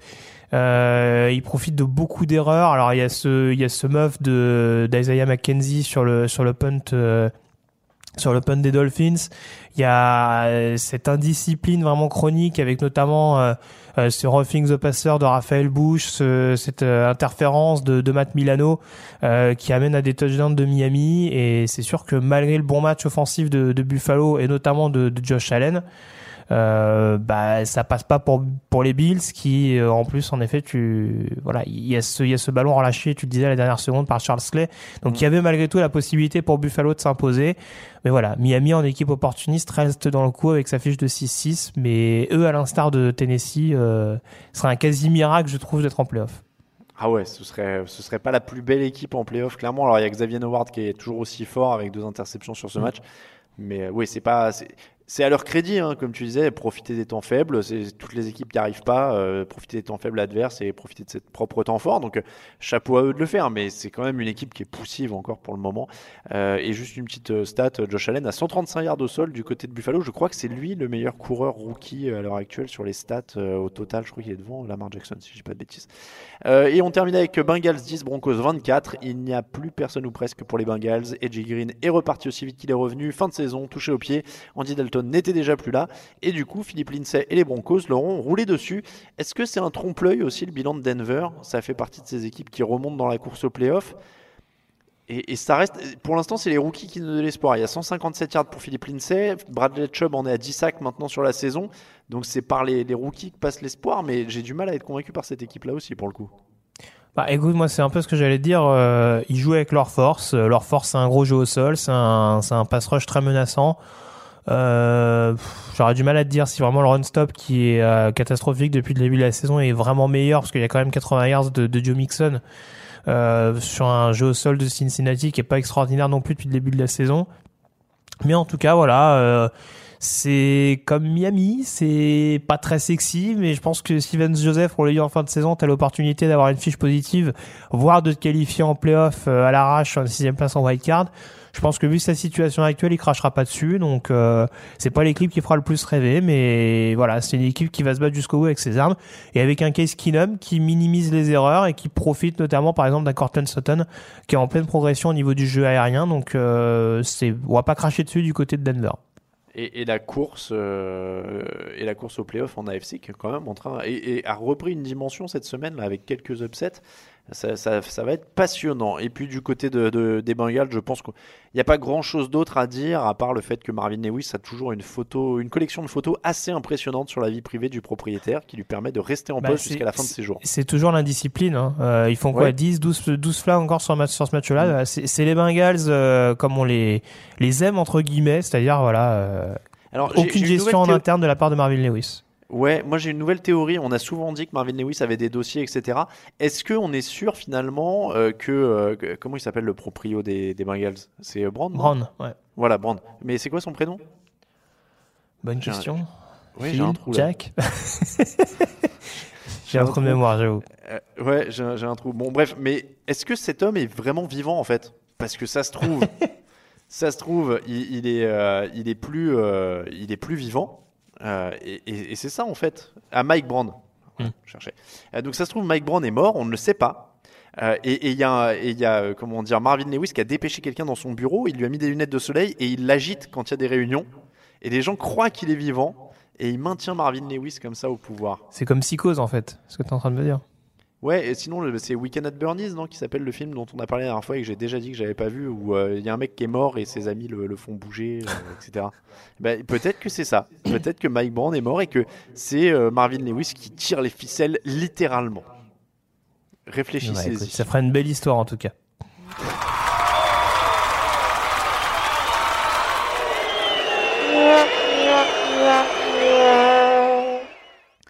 Les tops et les flops de la semaine, Grégory, ton top. Euh, mon top, bah, le Giants Bears, j'ai bien aimé. Avec, euh, t'en parlais tout à l'heure, euh, voilà des, trick plays sortis un peu de nulle part. cette passe de Del Beckham, surtout, bon, on dira voilà. euh, en effet, il n'y a pas de DB pour pour contester la passe, mais voilà, faut quand même le faire, le lancer pour qu'il soit de cette fluidité là. Et puis en effet, les appels très couillus de Chicago, avec notamment ce- ce- cette passe de touchdown de Tariq Cohen à, à 3 secondes de la fin du match. Donc euh, voilà, match à revoir absolument euh, pour ceux qui l'ont pas pour ceux qui l'ont pas vu. Alors, je vous dis ça, mais j'ai entendu ça. Je sais, c'est pas vérifié hein, ou quoi que ce soit. J'ai entendu que Tariq Cohen était le plus petit joueur à lancer un touchdown dans, dans l'histoire Ah, de la NFL pas en taille. Voilà, à, à vérifier, mais euh, c'était marrant comme stat. euh, Et alors, franchement, pour sortir ça euh, sur le moment, Hmm. euh, je sais pas comment les mecs ont, ont ça sous la main et qui est chargé de cher- chercher, mais c'est quand même assez bizarre. Euh, mon top, alors j'ai deux tops, c'est des tops statistiques un petit peu, mais ça permet de mettre en lumière un joueur dont on va peut-être pas forcément trop parler cette année, c'est Brandon Cooks, qui est sur sa troisième saison de suite à plus de milliards à la réception avec trois équipes différentes. Et c'est une première en NFL. Personne ne l'avait fait avant lui. Euh, donc ça prouve quand même que le mec est pas bidon. Il l'a fait avec les Saints, avec les Patriots et maintenant avec les Rams. Alors oui, c'est des bonnes attaques. Mais ça veut pas dire quand même que, tout, que c'est à la portée de tout le monde. Il y a des mecs qui sont passés par New England et qui n'ont pas réussi euh, milliard dès leur première saison. Euh, Il y, a des, il y en a qui sont allés avec euh, même avec Sean McVay ou quoi. C'est aussi des systèmes où on distribue pas mal le ballon. Donc voilà, ça prouve que Brandon Cooks est quand même pas un usurpateur et qui, que c'est un bon receveur et qui signera donc et qui signe donc pardon sa troisième saison à plus de milliard. J'en ai un deuxième petit, c'est euh, Travis Kelsey, lui aussi troisième saison à plus de milliard. Et alors j'étais étonné d'apprendre que c'est seulement le deuxième tight end à faire trois saisons de suite à plus de milliard après Greg Olson. Tony Hmm. Gonzalez et Rob Gronkowski ne l'ont pas fait. Je j'avoue être stupéfaction. Voilà. Moi de même. Ton ton flop.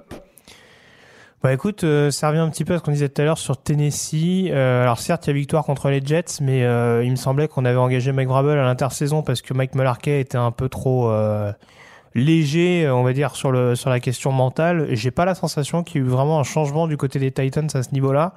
Donc je m'interroge sur le, le réel changement qu'a apporté Vrabel, hormis sa proximité avec le general manager John Robinson. Donc euh, c'est voilà, c'est un petit flop pour moi. Euh, Peut-être que les Titans me feront mentir derrière, mais je vois pas une énorme différence à l'heure actuelle.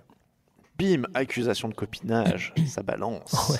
Euh, mon flop, c'est un flop euh, affectueux. C'était pour euh, Antonio Callaway avec ce magnifique fumble du mec qui a fait l'effort, qui a démonté un défenseur, qui a sprinté, qui a crossé et qui arrive à 50 cm de la end zone et qui relâche le ballon. C'était. je, je voulais mettre la musique de Benny Hill sur ce. C'est pas beau parce action. que le pire c'est que ça stigmatise encore les Brands alors que malheureusement on en voit beaucoup des comme ça et Oh non, je, oh non, je on a déjà vu des joueurs lâcher le ballon avant l'embut. Euh, coucou à Ah Deshaun je- Jackson par exemple. mais, euh, Ah, je dis pas, hein, mais de Sean Jackson, c'était marrant aussi. hein. Ah oui, je non, mais, mais là pour le coup ça tombe sur les Brands donc c'est sûr que c'est Ouais, ça remet une couche quoi. À, à une époque, ça tombait sur les Jets. euh, enfin Mhm. voilà, on- à une sûr. époque, on nous disait qu'on disait tout le temps que c'était les Jets le cirque. Bon, là, c'est les Browns sur ce coup-là, mais ils, ils ont fait plein d'autres choses. Mais le reste de l'action est magnifique en plus. C'est un touchdown incroyable s'il va au bout. Et voilà, c'est le, le- le- le gag de la semaine. On passe à vos questions.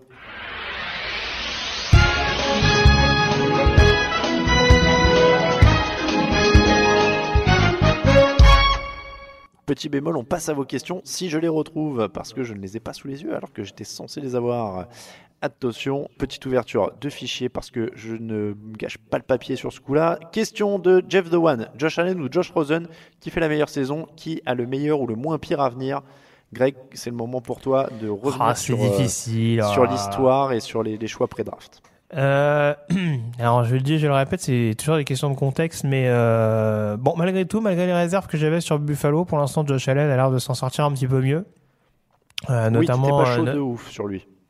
Hmm, non, j'étais pas chaud de pas ouf, très en chaud, effet, ouais. ouais. Bon, en tout cas, voilà, sur le match de ce week-end, en plus, on voit qu'il apporte une alternance au sol qui qui ne gâche rien. Après, pour l'avenir, je, je continue d'attendre ce que peut donner Josh Rosen avec une vraie ligne offensive. Alors, certains diront que Josh Allen n'a pas forcément une ligne extraordinaire à Buffalo non plus. Mais euh, bon, je reste, je reste quand même optimiste pour, euh, pour Rosen euh, si, si l'attaque d'Arizona se développe correctement.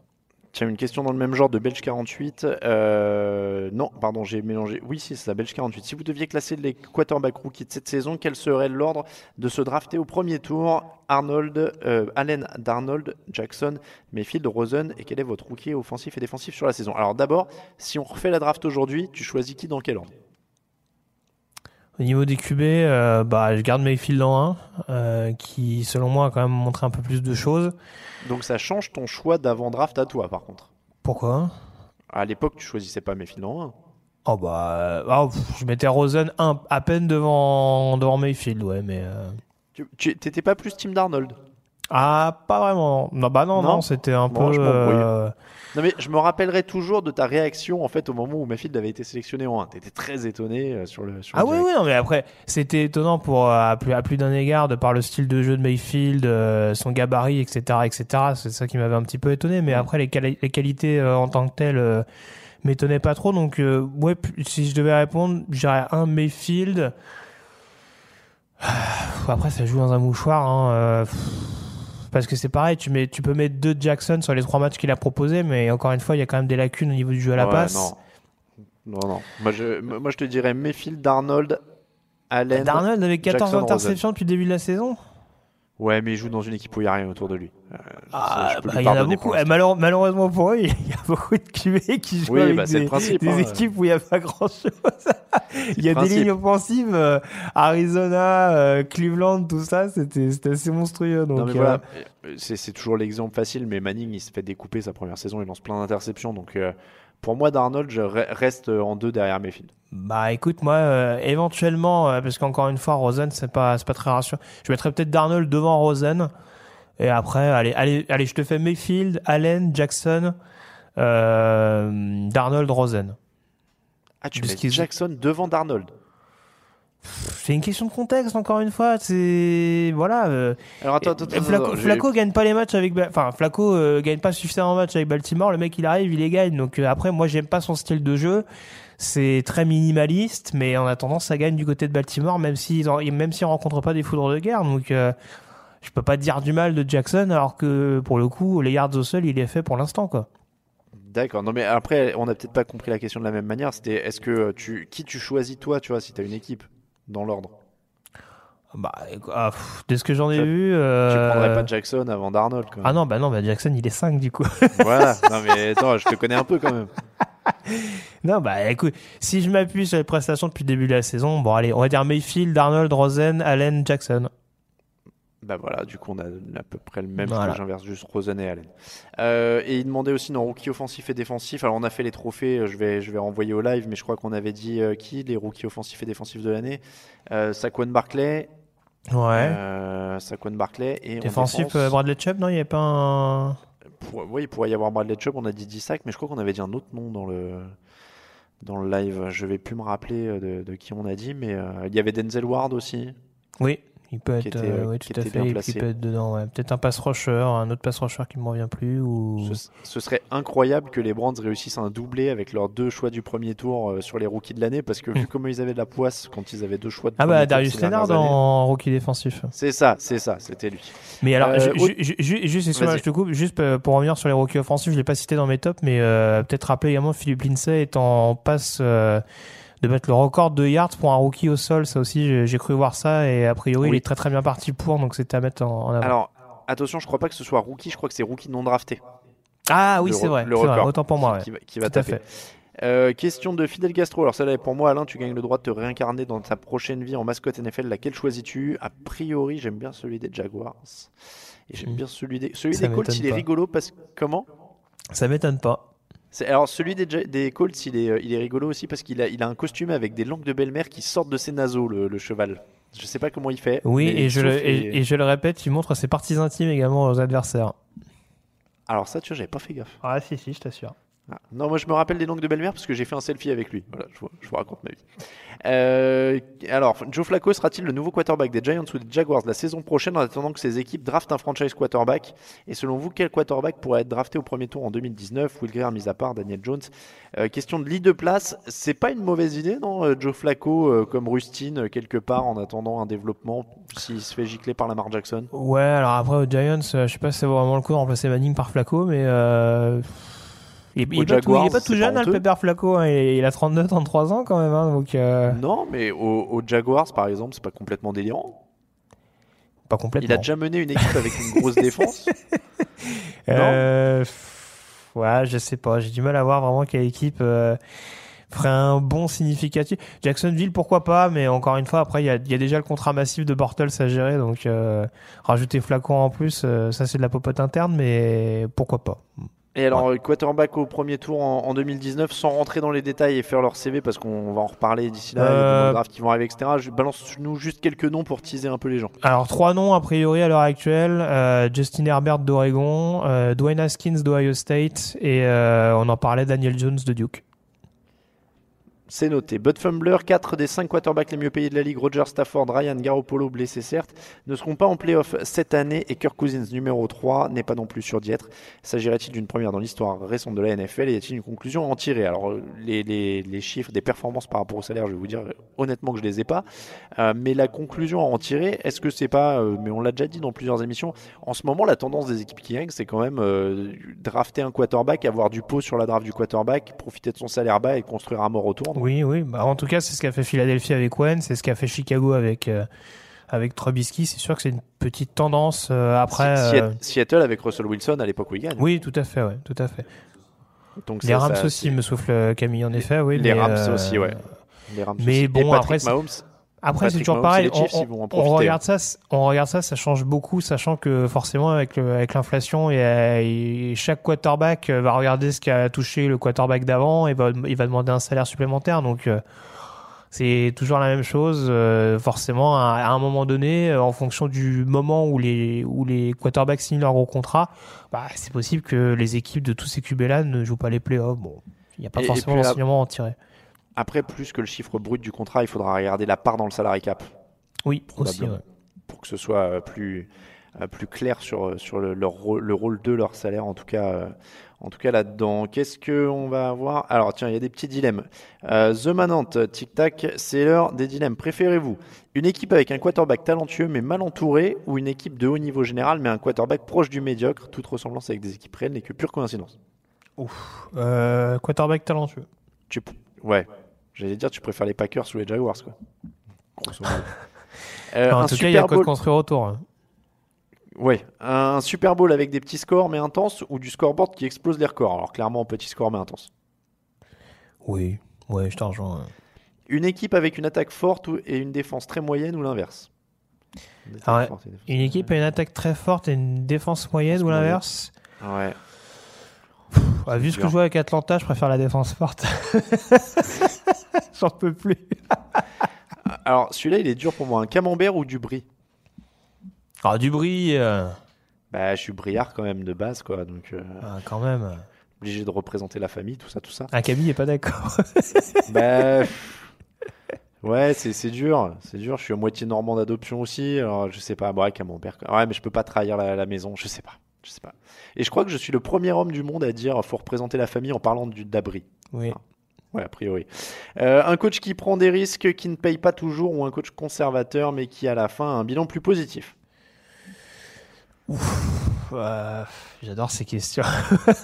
Ah, c'est des dilemmes. hein. Euh, bah, si ça, si ça fonctionne, conservateur. Hein, Ouais, Be- si fait pas des trucs extraordinaires. Maintenant, je pense que tu es content s'il arrive à un bilan de, de 12 victoires par saison. Quoi.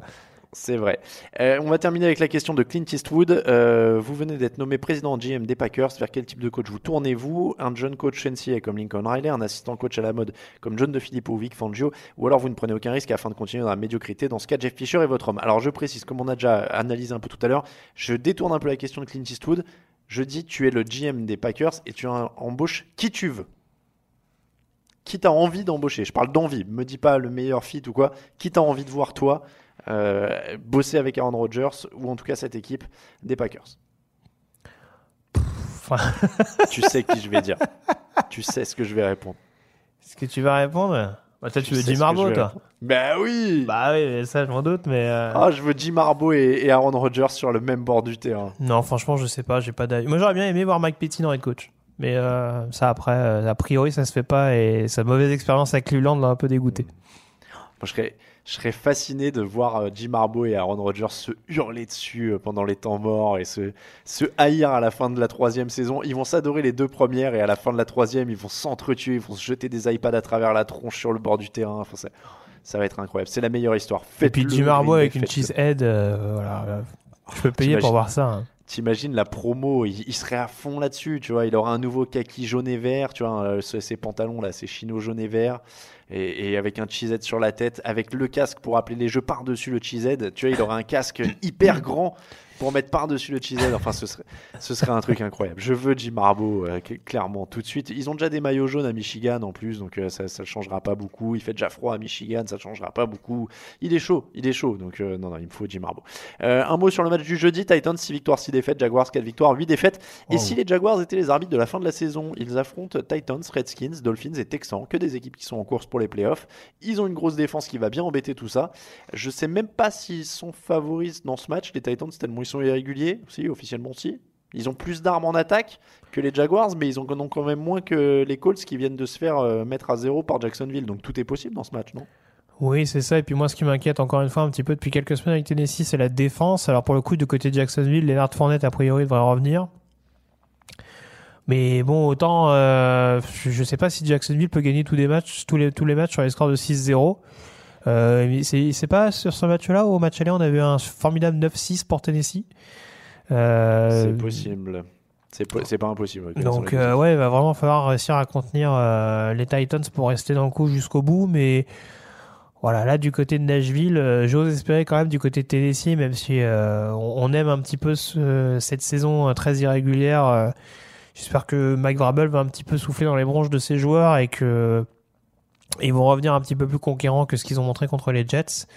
Euh, match de division, donc euh, peut-être un peu plus de d'intérêt. euh, en plus, le fait que ce soit en prime time contre Jacksonville, il y aura peut-être un peu plus de motivation contre les Jets, mais je suis pas sûr que c'est un first day night qui va nous faire rêver en l'occurrence. Pronostic? Tennessee quand même pour moi. Tennessee et Tennessee pour moi-même. Un mini to minute warning. Je n'ai que trois questions pour toi, Grégory. Mhm. Est-ce que Jared Allen va gagner l'or olympique en curling? C'est tout ce que je lui souhaite pour cette formidable discipline hein, qui gagne à être connue. Qui gagne à être connu en effet. J'espère que ça apportera un énorme spotlight sur le curling. Euh, Est-ce que tu penses que vraiment que Ndamu Kongsu a préféré jouer avec Jay Cutler qu'avec Matt Stafford?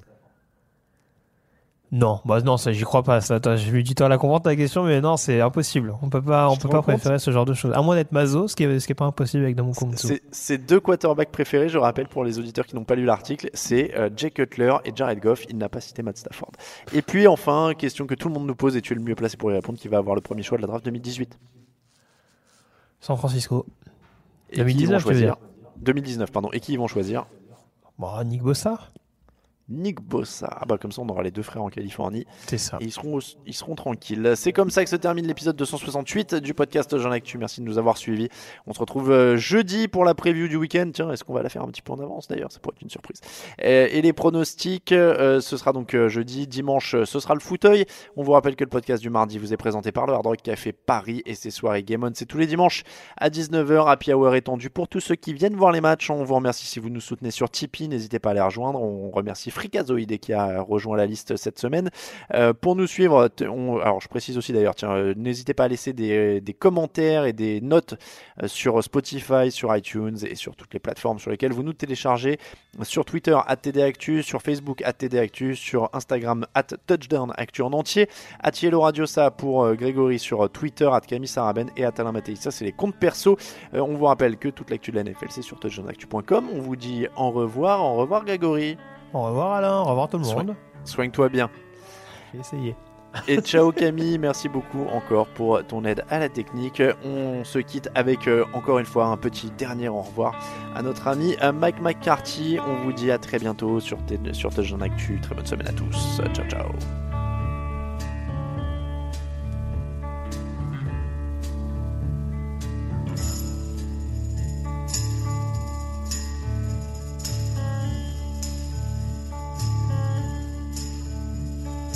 This is the end, beautiful friend. This is the end, my only friend, the end of our elaborate plans, the end of everything that stands, no safety or surprise. The end. I'll never look into your eyes again.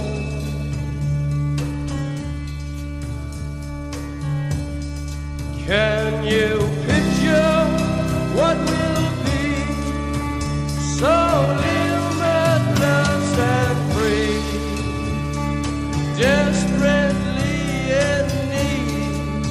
of some stranger's hand in a desperate.